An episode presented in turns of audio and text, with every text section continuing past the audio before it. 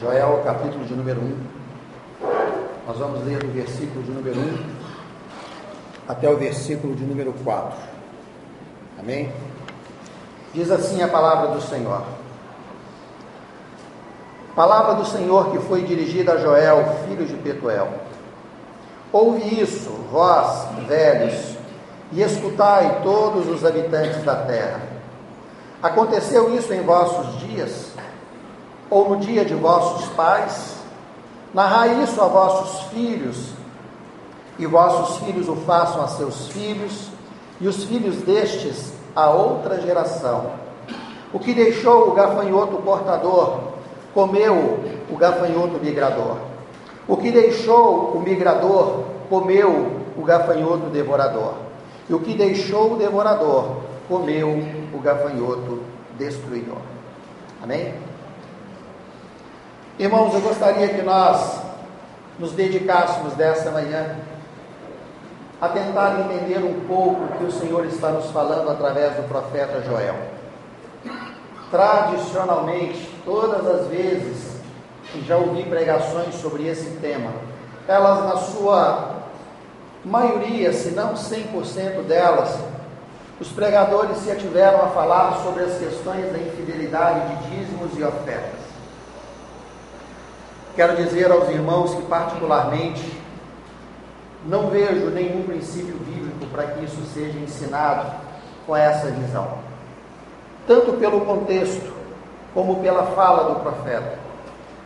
Eu gostaria de dizer para os irmãos que, ainda que esse texto seja utilizado para assombrar e aterrorizar irmãos que não são fiéis aos seus dízimos, eu quero tranquilizá-los que, segundo a própria palavra de Deus em Malaquias, o nosso Deus não precisa de boi, não precisa de gado, não precisa de dinheiro.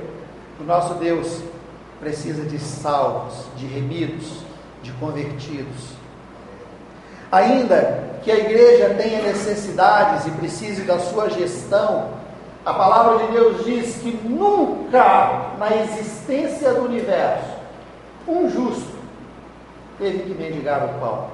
A igreja do Senhor não precisa de dinheiro, ela precisa de espírito, ela precisa de unção, ela precisa de revelação, ela precisa de obediência, ela precisa de temor, ela precisa de corações rasgados. Nunca crie num Deus que açoita os seus servos, os seus filhos. Mas a palavra de Deus diz que Deus apenas disciplina os que amam. Por isso eu não gostaria e nem pretendo trabalhar esse assunto visando o assunto dízimos e ofertas.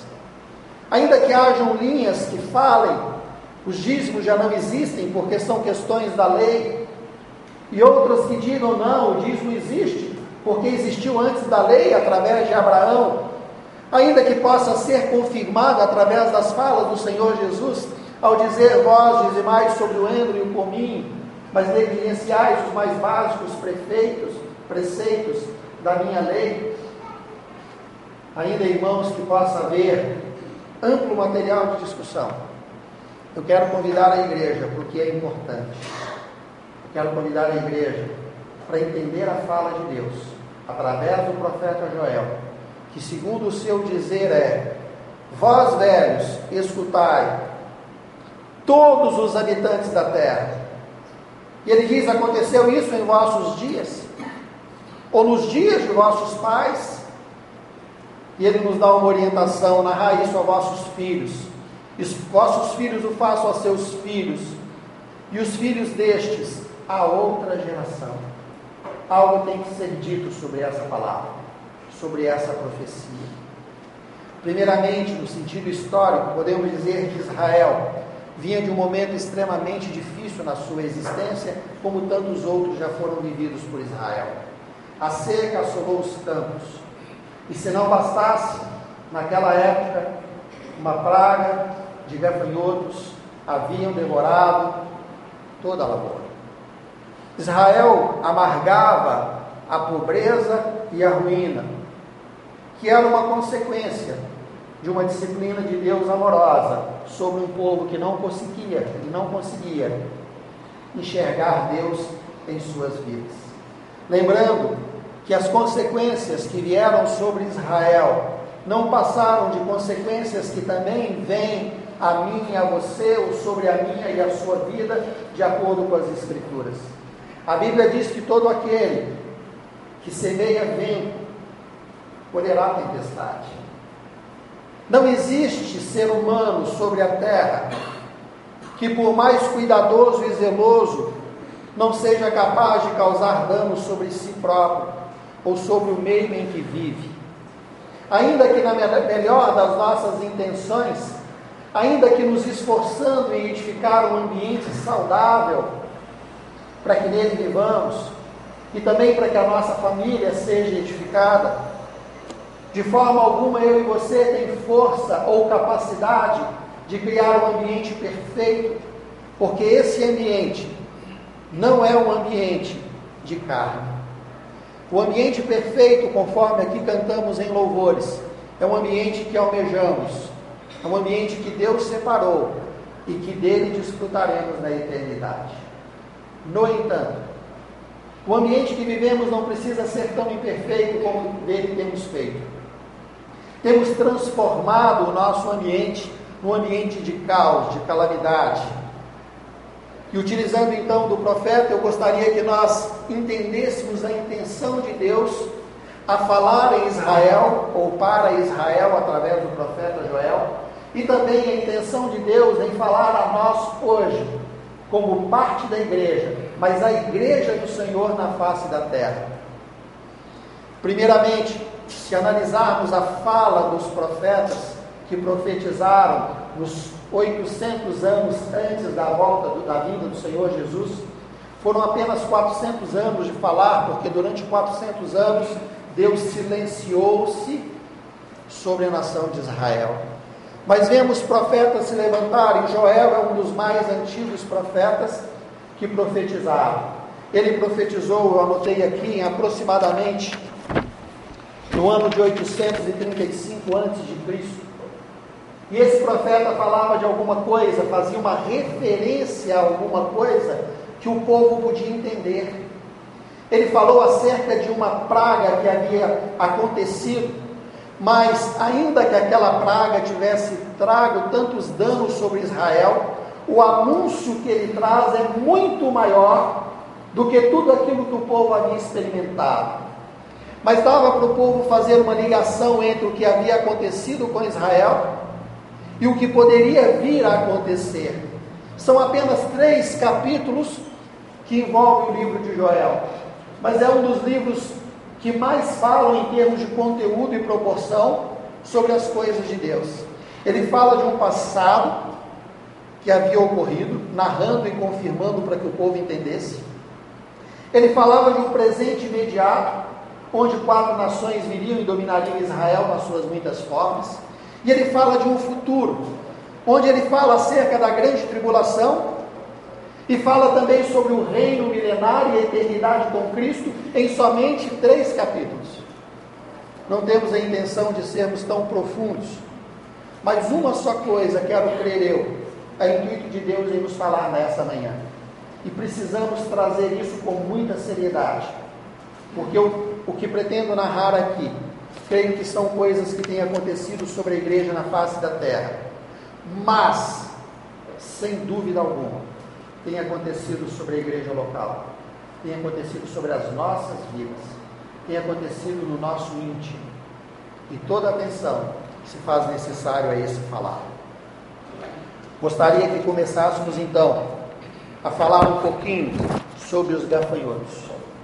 Esse assunto que, que gera tanta polêmica eu quero dar a ele um sentido um sentido profético de aplicação direta na minha e na sua vida. Se nós viermos e tentarmos entender a maneira de Deus comunicar através dos profetas, nós vamos ver, por exemplo, que levantando Deus o profeta Isaías, ele levantou-se e disse ao povo: Olha, eu queria dizer para vocês, vocês são uma nação muito rebelde. Porque o jumento conhece o seu dono, ou melhor, o boi conhece o seu dono. O jumento conhece o dono do seu local, do seu habitat, mas vós não me reconheceis, diz o Senhor. Deus utilizou uma linguagem simples para falar através do profeta de algo grandioso que estava acontecendo entre a relação de Deus e Israel. Se nós formos, por exemplo, até o profeta Oséias, nós vamos ver que Deus usou o contexto família, indivíduo, relacionamento. Disse o Senhor: Oséias, toma uma mulher de prostituição e terás filhos de prostituição. Deus utilizou um contexto doméstico para mostrar o tamanho da infidelidade que existia entre Israel e Deus. E como a igreja, no caso ali Israel, tipificado pela igreja, gerava filhos bastardos, filhos que não eram autênticos da relação entre Deus e o povo de Israel. Se formos um pouquinho também e analisarmos Malaquias, Malaquias também admoesta o povo e diz assim: A casa de vocês é linda, mas a casa do Senhor está em ruínas. E Deus tem uma queixa contra vocês. E a queixa que Deus tem contra vocês é muito simples, diz ali a palavra do Senhor. Vocês estão oferecendo coisas estragadas, desprezíveis a mim, diz o Senhor. Deus reclamava, utilizando o contexto do culto da nação de Israel, algo tão tradicional, tão, tão bem estabelecido, estava agora corrompido, maculado por ações simplesmente desinteressadas de uma nação que não tinha Deus em lugar de honra. Baseado nisso, eu quero nessa manhã manifestar como forma profética aquilo que o Senhor trouxe através de Joel. Diz que os gafanhotos invadiram e causaram muitos danos sobre Israel. Vamos começar com a leitura no versículo de número 4, quando diz: O que deixou o gafanhoto portador, comeu o gafanhoto migrador. O que deixou o migrador, comeu o gafanhoto devorador. E o que deixou o devorador, comeu o gafanhoto destruidor. Referência a Israel no passado, referência à igreja hoje. Gafanhoto é um inimigo da plantação. Gafanhoto é um inimigo do agricultor. Gafanhoto é um inimigo que eu e você precisamos reconhecer, que não apenas agiu com as suas pragas há 835 é, anos aproximadamente antes de Cristo, mas que continua a fazer a sua, a sua obra, o seu estrago e a causar os seus danos hoje, sobre a face da terra, mas sobretudo sobre a igreja do Senhor. E eu queria ir um pouco mais. O gafanhoto só atinge a igreja do Senhor se atingir a mim e a você também. Logo, esses gafanhotos, na sua ação, têm causado danos na vida de irmãos e irmãs, que muitas vezes nem se dão conta. Aqui fala sobre quatro tipos, existe uma discussão, são quatro tipos de gafanhotos ou quatro ações de gafanhotos que estariam agindo. Isso não é o ponto da nossa discussão. A questão é Existem pelo menos quatro estágios de ação de gafanhoto. Nós vamos chamar gafanhoto de inimigo. Vamos chamar a plantação ou a agricultura, tudo, todo o cuidado da terra de igreja. Ok, irmãos? Para que nós possamos, fazendo esse paralelo, tentar entender o que é que está acontecendo sobre a igreja nos nossos dias. Um primeiro tipo de gafanhoto que foi enviado eles eram enviados em grande quantidade. Sempre que vem uma praga de gafanhotos, principalmente a que foi narrada, ela é de milhões e até bilhões de criaturas. Elas causam um efeito que, por onde passam essas pragas, ela deixa um estado de total calamidade e destruição. Mas ela não acontece de uma única vez, conforme vimos aqui. Quatro espécies, quatro estágios, quatro tipos se manifestam em ataque. É claro que seria para mim para você fácil de entender. Estamos debaixo de atalhos. Quando falo isso, alguns irmãos talvez pensem na sua vida pessoal e pode pensar, mas eu quero me referir à igreja no nosso tempo. Se você trouxer em curto prazo de história a ação e o mover de Deus sobre o mundo, você vai ver que Deus levantou através do seu espírito no mover exclusivo sobre todos os continentes da terra. Deus levantou o seu povo com unção, com graça, com autoridade, com ousadia para anunciar o evangelho poderoso. Esse evangelho se manifestou, tomou a sua base, ocupou o seu lugar. Muitos irmãos morreram em prol desse evangelho. Mas o adversário da nossa alma, Satanás, continua sempre, como sempre continuou a lutar contra tudo que é de Deus. E Satanás vendo, vindo com a sua ação, veio trazendo danos a tudo que Deus havia plantado em todos os continentes li um artigo sobre a igreja atualmente, a igreja atual na Alemanha. E esse irmão disse que a igreja alemã nunca foi tão pobre em toda a sua existência, que quando se assenta com irmãos da igreja local, eles não conhecem o nome dos apóstolos. Eles não sabem fazer menção de textos bíblicos, tamanha pobreza da igreja na Alemanha diz esse irmão. E ele diz: se nós não nos levantarmos para orar pela igreja no mundo, o diabo continuará a trazer ruínas sobre o Evangelho, o Evangelho abençoado pelo Senhor. E ele diz: isso não é apenas papel da igreja na Alemanha, porque o que acontece lá, diz ele, tem se espalhado pelo mundo. Os Estados Unidos já foi um berço no que diz respeito a missionários para o mundo. Hoje, irmãos, confuso entre mundo e igreja, não sabemos mais que evangelho brota daquele lugar. O Brasil, alguns poucos anos atrás, não precisamos ir muito. Tinham pessoas que se quebrantavam diante do Senhor e se convertiam a cada fala, por mais simples que pudessem ser. Hoje temos uma nação fria, cheia de moda, onde os púlpitos precisam criar e elaborar situações que atraiam o mundo mais e mais, porque o Espírito de Deus não tem tido espaço no meio da igreja do Senhor. E o motivo é muito simples, porque os gafanhotos têm passado pela igreja em toda a face da terra, com a finalidade de destruir todo o plano de Deus. Eu sei que você vai dizer assim, mas isso é possível? E eu respondo, não. No entanto, a palavra do Senhor nos diz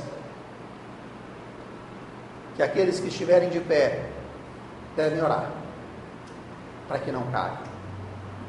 Porque nesse curso, muitos cairão, muitos ficarão pelo caminho, Muitos se perderão na caminhada e na jornada. Oséias diz: o caminho do Senhor é reto, e os justos por ele andam, mas os perversos nele cairão.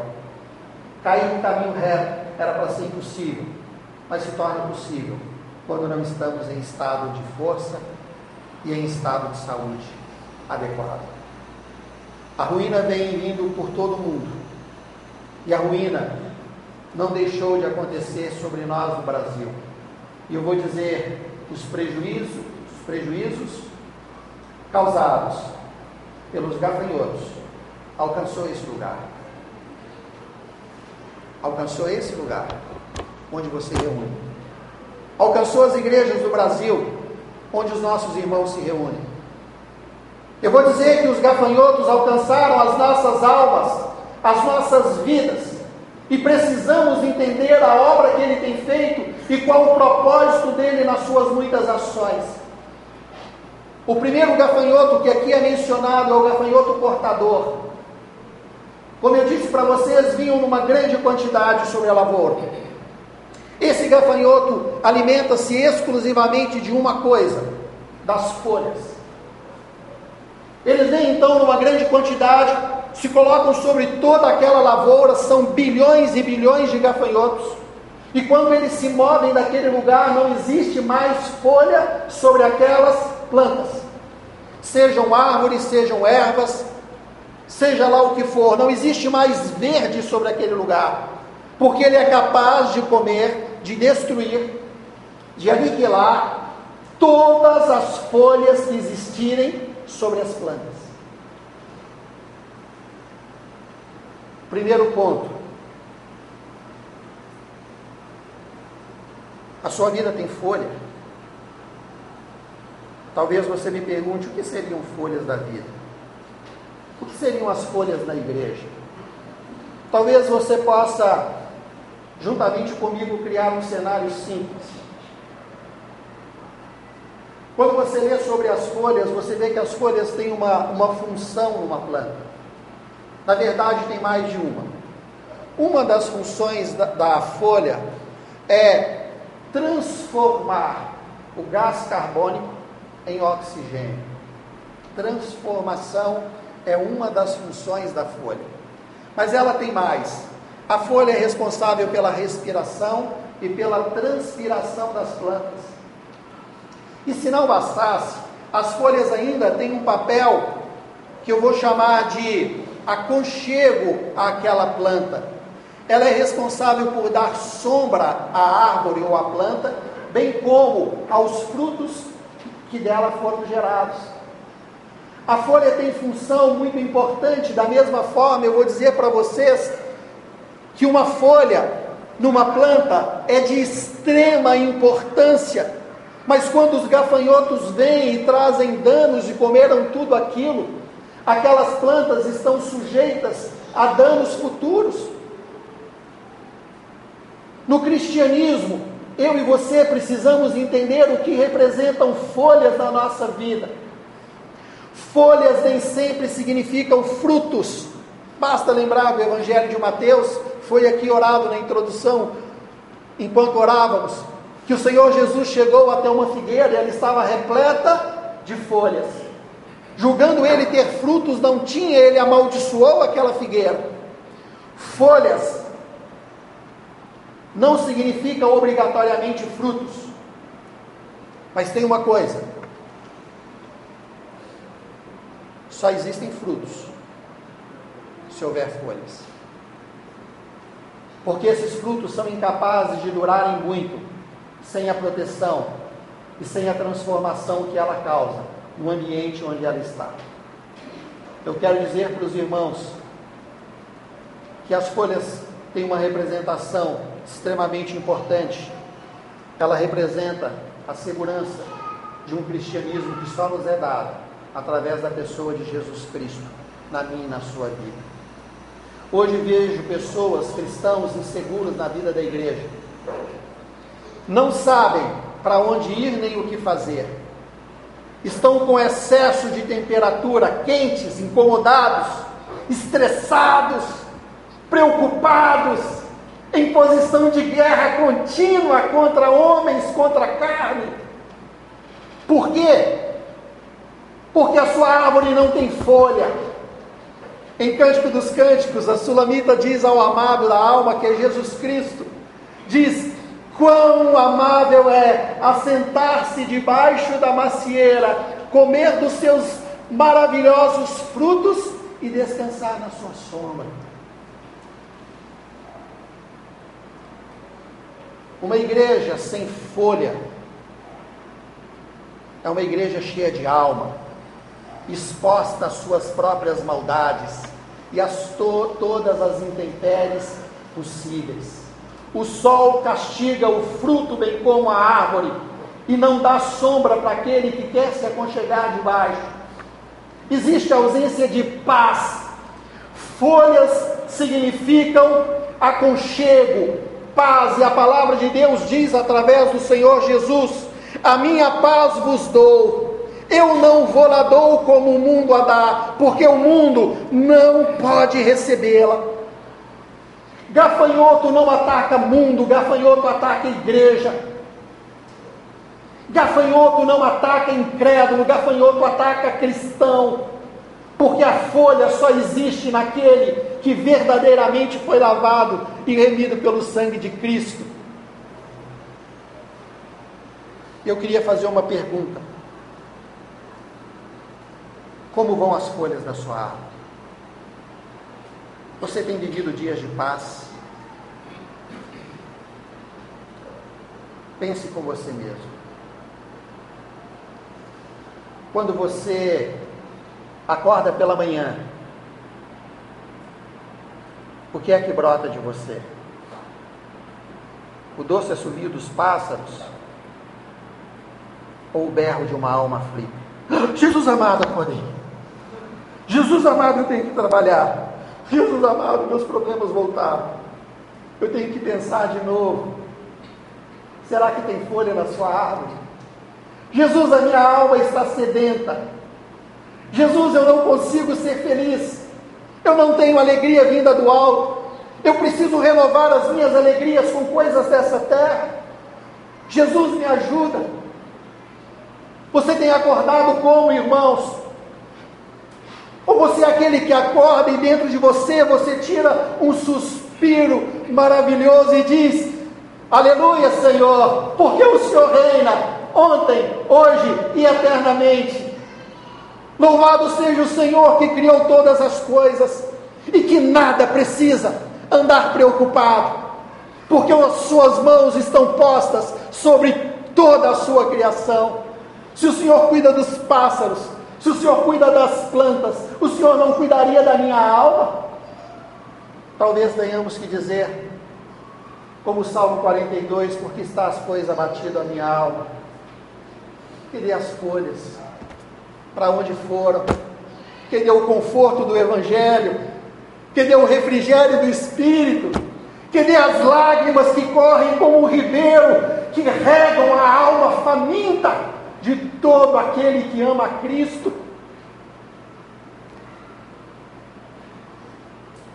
Quando o cafanhoto passa, a primeira fase leva folha e tem igreja, e eu me refiro a nós. Eu me refiro aqui, igreja local, eu me refiro ao Brasil, eu me refiro ao mundo. As folhas foram comidas e nós não temos dado conta. A sua alma está doída. Não é porque você não alcança coisas, não é porque alguém te assusta, é porque o gafanhoto passou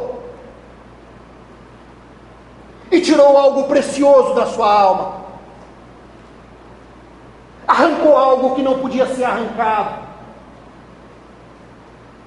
E eu e você nem dobramos o joelho clamando por misericórdia. Achamos que é normal. Quem acha que o esfriamento da igreja é normal, ele está profetizado, mas está profetizado também que existirá um remanescente. A Bíblia diz que existem aqueles que Deus manterá de pé pelo poder da Sua palavra e que ninguém derrubará. Não podemos ser nós? Não pode ser você? As folhas têm sido comidas. Você está vivendo guerra dessa terra, brigando com as pessoas, lutando contra os seus interesses, a favor dos seus interesses. Isso é guerra de homens. Isso é sinal de que gafanhoto passou, porque nós entregamos ao Senhor os nossos direitos e dizemos: Toma, Senhor, se vivemos para o Senhor, vivemos. Se morremos para o Senhor, morremos. Seja pois vivamos ou morramos. Temos folha, Senhor. Tem oxigênio, Senhor. Transforma o gás carbônico em oxigênio. Ajuda a árvore a transpirar e a respirar. Traz conforto, Senhor Jesus. Reunião da igreja, vida da igreja, família cristã, é lugar de paz. E se não existe paz, eu quero dizer para você: os primeiros gafanhotos já passaram por aí. E nem demos conta. Deu para os irmãos entenderem?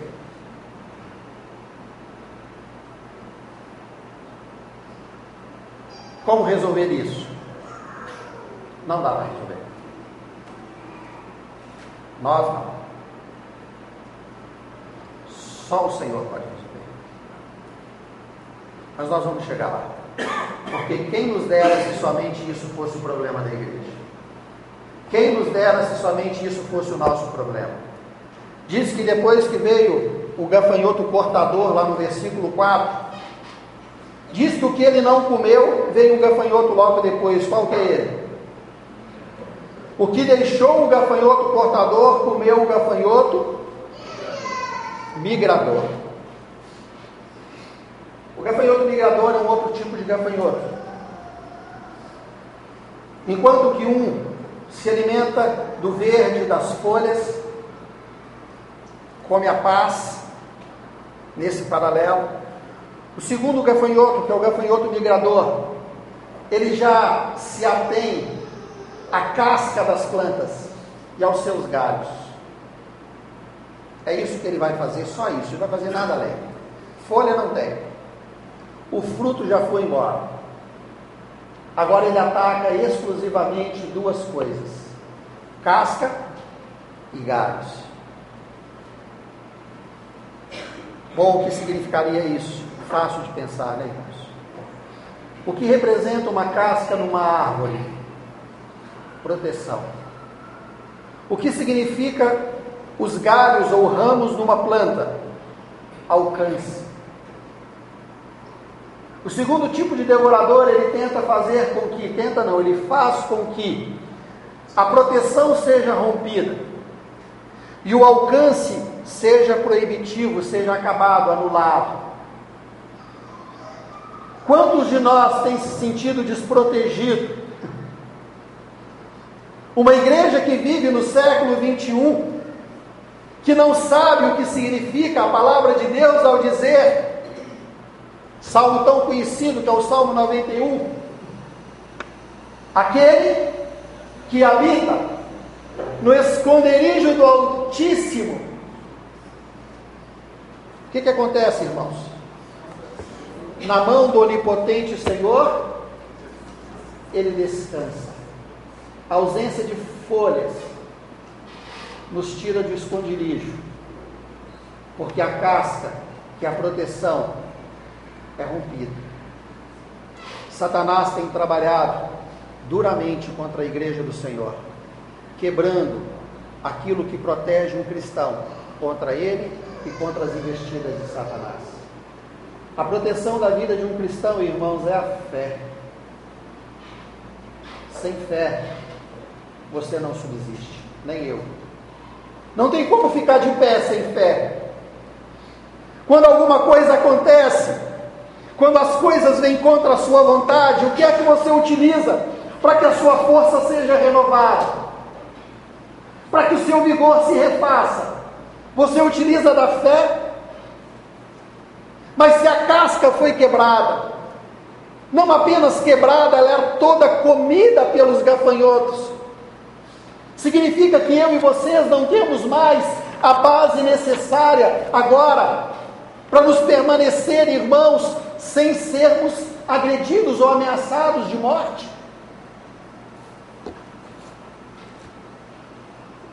Casca quebrada é uma fé comprometida. Eu vejo que hoje nós vivemos muito de historinhas, amamos as historinhas e até acreditamos nela, mas não experimentamos a realidade. E isso faz de nós pessoas pobres na fé cristãos enfraquecidos e enfraquecendo a cada dia. Somos aqueles que ouviram dizer, mas não aqueles que os olhos viram. Gostamos de chamar, faz isso por mim, ora por mim, me ajuda aqui. Minha vida está assim por causa de vocês. Eu sou um pobrezinho, ninguém me, me ajuda. Você não é um pobre, você não passa de um miserável. Como eu não passo de um miserável. Porque fomos atacados pelos gafanhotos. As nossas folhas foram comidas e a nossa fé está ameaçada. Porque ouvimos histórias, mas não aplicamos a palavra de Deus no nosso dia a dia. Porque aplicar a palavra é renunciar é dizer: Jesus, está doendo, a minha vida está doendo, está sangrando, mas Senhor, eu vou permanecer. a Sua palavra vai ficar em mim. E ainda que me custe sangue, Senhor, eu permanecerei no Senhor, porque eu não tenho nem para onde ir. Parafraseando Pedro, para onde iremos nós, se só tu tens a palavra da vida eterna? Mas ao contrário disso, nós temos saída. Se o seu problema é financeiro, você vai para o banco. Se o seu problema é casamento, você divorcia. Se o seu problema é filhos, você libera, faz o que quiser, você arruma questões. Se o seu problema é igreja, você troca. Se o seu problema são irmãos, você não visita eles mais, você não telefona, você não procura, você não disca. Afinal de contas, você tem que ter culpados, mas o culpado, irmãos, a palavra de Deus diz, não é carne, não é sangue, são principados e potestades, que achando ocasião nas carnes, nas almas e nas mentes, traz prejuízo sobre a igreja. E hoje temos uma igreja que está com a sua fé abalada, comprometida, pessoas que se reúnem por se reunir, os seus cânticos não passam do teto, porque não flui de um coração, de um espírito quebrantado. O louvor já não te toca como tocava, não é porque você conhece de trás para frente esse cântico, é porque você foi atacado por dois gafanhotos. Um comeu a sua paz e o outro compromete a sua fé.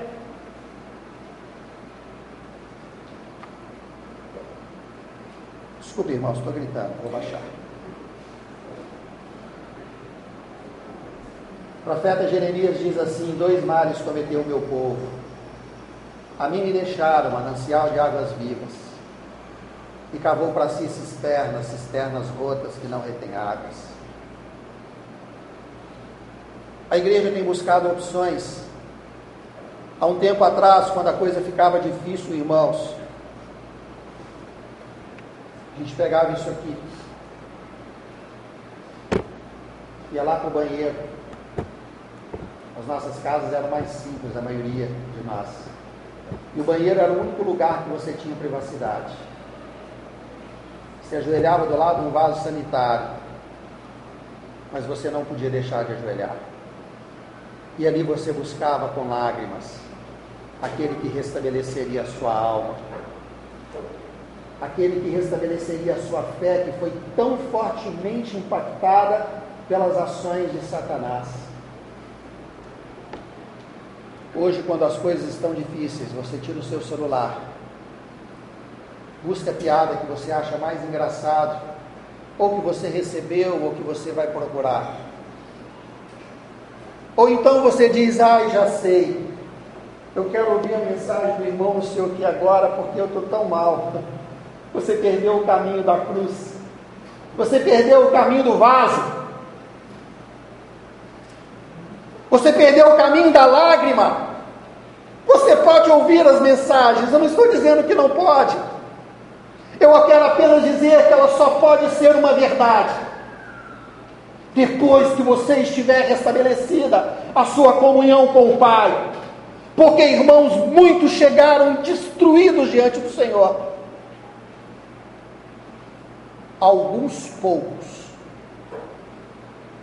saíram restaurados. Diz a palavra de Deus, todos conhecem o texto, uma multidão apertava Jesus.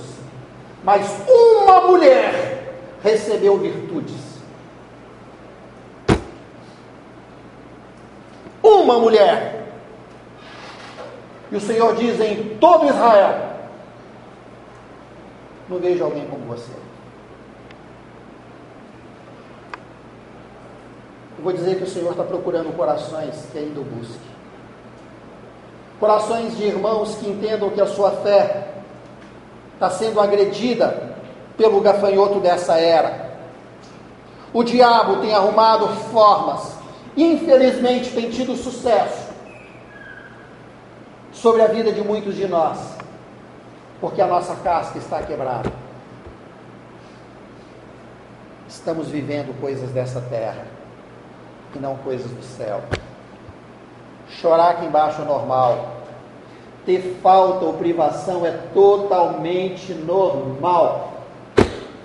Amém, irmãos? Não ter coisas é normal. Como alguém ter coisas também é normal. Mas o gafanhoto entrou. E ele quebrou a única proteção que tinha, a fé. A palavra de Deus diz lá em Efésios capítulo 6, verso 16, quando faz menção da armadura, ele diz: o escudo da fé. O escudo é para proteger, é a casca. A fé é o escudo, é a casca da árvore que não pode ser rompida. Mas existe um tipo de gafanhoto que ameaça a fé. E eu convido novamente a pensarmos: como vai a sua árvore? Folhas já foram? Casca rompida? E os galhos? Ai, se a casca é rompida, os galhos vão embora, já foram. É alcance. Gênesis capítulo 49 diz a palavra do Senhor: José é como ramo frutífero junto à fonte, os seus ramos, os seus galhos vão além dos muros. Vida rica, cheia do Senhor, quando você tem fé, os seus galhos são compridos, é uma extensão da árvore, fazia adiante. Sabe por que nós não ganhamos almas para Jesus? Sabe por que, que nós não ganhamos alma para Jesus? Porque nós não temos galhos.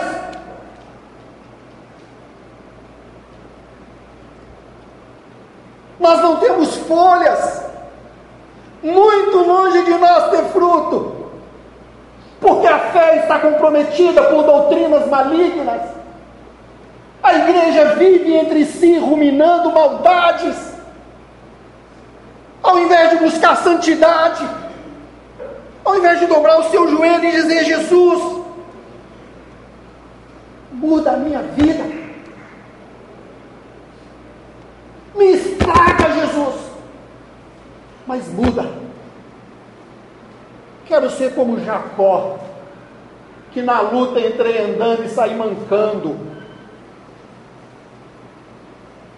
Vão olhar e dizer: você é um idiota que aceita essas coisas. Você vai responder para você mesmo: eu sei quem tem crido. Eu levarei as marcas do Senhor sobre mim. Por quê? Porque eu preciso manter a casca, a proteção, a fé. Sem ela não existe alcance. A sua casa não tem recebido a palavra de Deus, porque você foi comido pelo gafanhoto. É porque o mundo está muito mal, irmãos, esquece do mundo, esquece do mundo. A palavra de Deus diz que as portas do inferno não prevalecerão contra a igreja. O problema é nosso. A igreja fraca, irmãos fracos, doentes, sem folhas, sem casca, sem, sem galhos. A tendência é ficar cada dia pior. Você vai entrar para sua casa, ela é super confortável. Nós nunca investimos tanto na nossa casa. Tem uma pesquisa que diz que os brasileiros estão com as suas casas montadas até os chamados mais miseráveis do nosso dia. Tem televisão, TV a cabo, geladeira. Irmãos, algum tempo atrás, quem não tinha realmente, pessoas não tinham coisas desse tipo. Hoje a casa mais simples é confortável em algum grau. E esse conforto tem uma proposta. O gafanhoto tem entrado e você está muito confortável com seus horários, com seu dia, com seu projeto, vai fazer sim. Eu quero estudar de manhã, de tarde, de noite. Ah, não, eu preciso mesmo é trabalhar de manhã, de tarde, de noite. Quando eu não estiver trabalhando, eu preciso de lazer. Eu preciso de conforto. Sabe por que, que você precisa de tudo isso? Porque você perdeu a paz em Cristo e você perdeu a proteção da fé, e agora você não alcança nem quem está do seu lado. Nunca houveram tantas brigas em todos os meios sociais. Sempre se briga quando não tem unção. Sempre se briga quando a fé não é a bandeira da nossa vida. Mas eu, eu amo a Jesus, eu que deixa de ser palhaço. Palhaçada diante de Deus não funciona. O único culpado pela sua miséria é o seu pecado. Você é a praga em que se tornou. O gafanhoto destruiu. E ninguém tem culpa, porque você não tem unção de Deus, porque você não é cheio do Espírito. Deus não te usa porque não tem o que usar em você. Você não é feliz porque você não tem a alegria do Pai. Você busca no mundo, a sua casca foi quebrada, as suas folhas foram comidas e os seus galhos foram aniquilados.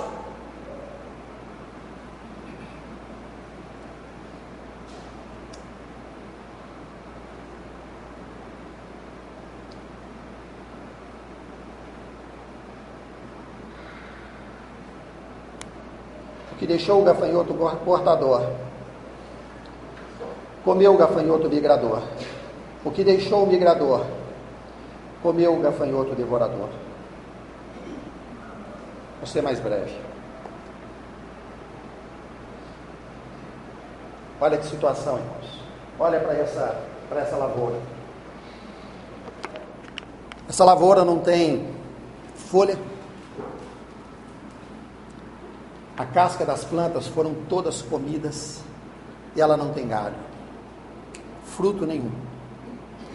Mas está de pé. O caule está de pé, por enquanto. Porque disse que o terceiro estágio aconteceria. E agora viria o gafanhoto? Hã? Vamos lá? Cada um está falando um. Devorador. O gafanhoto devorador, ele, ele tem um único objetivo. Ele se alimenta da seiva. O que é que sobrou? Sobrou um caule. Mas ele tem vida. Ele tem seiva. Ele não tem ramos para distribuir, ele não tem folhas para poder fazer com que todo o processo se complete, porque houveram estragos.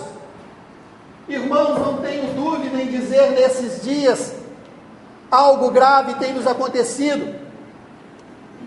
E o, alto, o algo grave é as folhas foram comidas já. Não é para que vai acontecer, não, irmão, já aconteceu.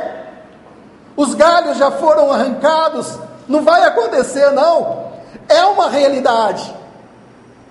E a fé, irmãos, já está comprometida. Mas ainda tem vida. E vem uma nova leva a proposta desse gafanhoto é agora pegar todo o caule dessa planta, o pouco que sobrou, tirando isso só a raiz, que é o último objetivo. E ele se alimenta de toda aquela seiva. Ele consome toda aquela seiva, de forma que parte daquele caule, ou o restante daquele caule, caule se seque quase que imediatamente. É questão de poucos dias. É o tempo em que ele está ali. E toda aquela aquela aquela estrutura que já não era mais agradável de se ver se perde. Eu vou dizer, irmãos, vá para um lugar alto e dá uma olhadinha na sua vida. E vê que visão você vai ter da sua vida. Você é um jardim fechado, cheio de frutos? Ou você está, na verdade, assolado pelos gafanhotos? Misericórdia, irmão, palavra pessimista.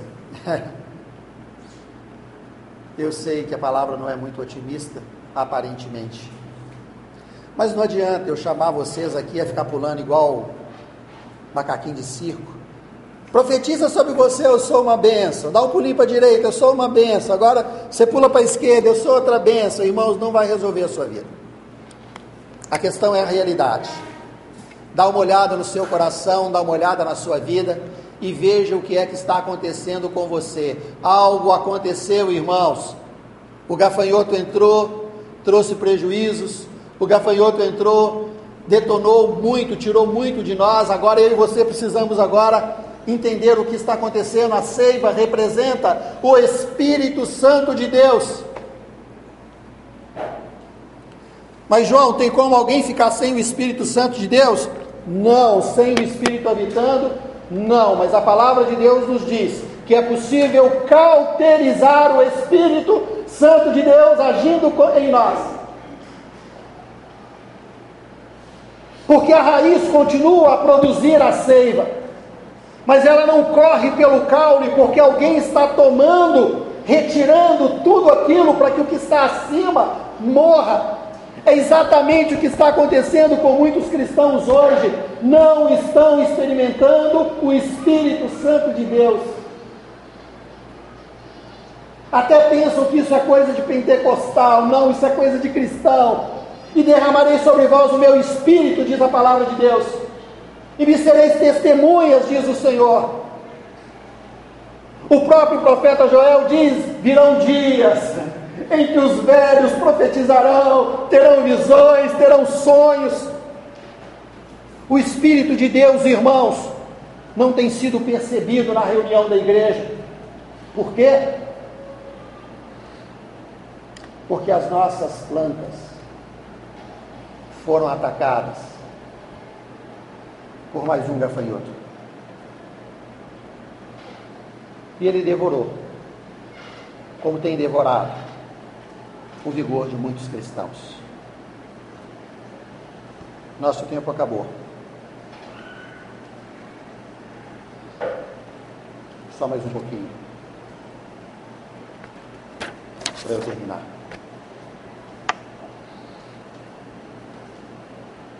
O Senhor diz lá em Apocalipse ele viu uma igreja que se dizia forte, rica.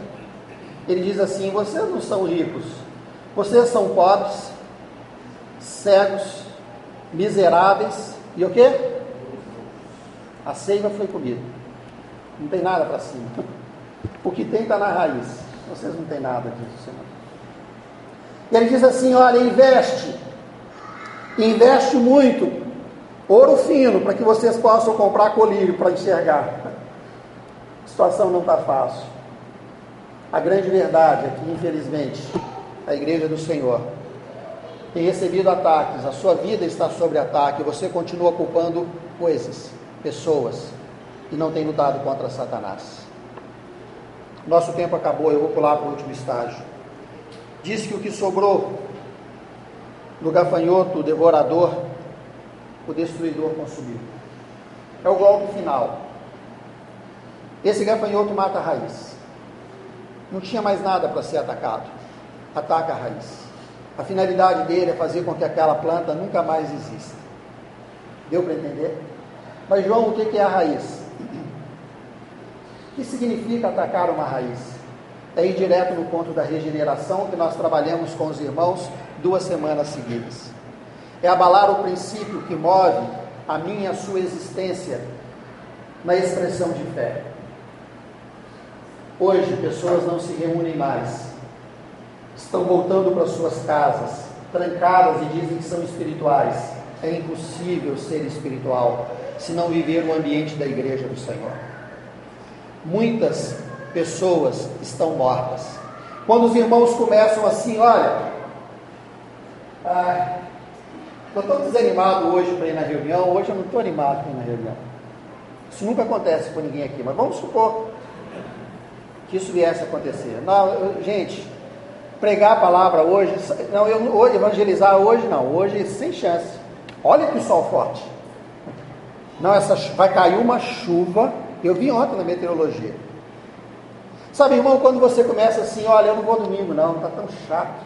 Reunião de domingo está chata. Sabe, não está legal, não estou me sentindo assim. Vocês entendem, irmão? Eu não estou sentindo aquela.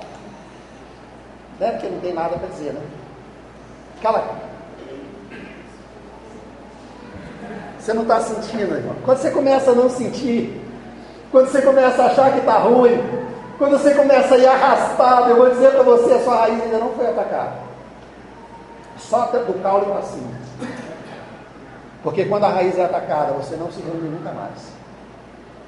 Hebreus capítulo 6 diz a palavra do Senhor que alguém após experimentar, experimentar o Espírito Santo, ser tocado pelo Senhor. Após entender e participar de todo o mover de Deus, aquele que, que tendo uma experiência com Cristo, despreza, diz para esse, não há mais esperança. Tem gafanhoto atacando raízes. Tem irmãos que só não sabem, mas de acordo com Apocalipse capítulo 3, verso 1. Dizem que estão vivos, mas estão mortos. Eu não sei precisar individualmente em que estágio alguns de nós está. Mas eu queria que você fosse para casa, o nosso tempo acabou, eu não posso falar mais disso. Que você fosse para casa e pensasse uma coisa: Senhor, os gafanhotos me atacaram. Estou só sem folha. Estou sem casca e sem galhos. O meu caule já secou. O Senhor, eu não tenho nem raiz mais. Eu queria que você levasse isso muito a sério, sabe por quê, irmãos? A palavra de Deus diz que Satanás nunca prevalecerá contra Deus. Quando nós lemos no próprio livro de Joel, e eu vou fazer a leitura pequena aqui para vocês levarem o, o fechamento disso, o Senhor nos dá uma saída, que ela não vem da terra, ela é um resultado dos céus, mas tem uma saída. Em Cristo sempre tem uma saída, aleluia, né, irmãos? Mas não pense você uma coisa, eu vou ficar dormindo e o irmão luta por mim. Não, irmãos. Você está envolvido nessa busca. Leia comigo e eu vou terminar, nós vamos participar da ceia do Senhor.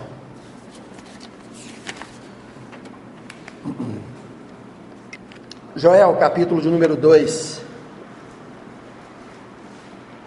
versículo de número 12. E versículo de número 13. Ainda assim, ainda assim, agora mesmo diz o Senhor: convertei-vos a mim de todo o vosso coração, isso com jejuns, com choro e com pranto, rasgai o vosso coração e não as vossas vestes, e convertei-vos ao Senhor vosso Deus, porque Ele é misericordioso e compassivo e tardio em irar-se, grande em benignidade e se arrepende do mal. Irmãos, tem uma saída.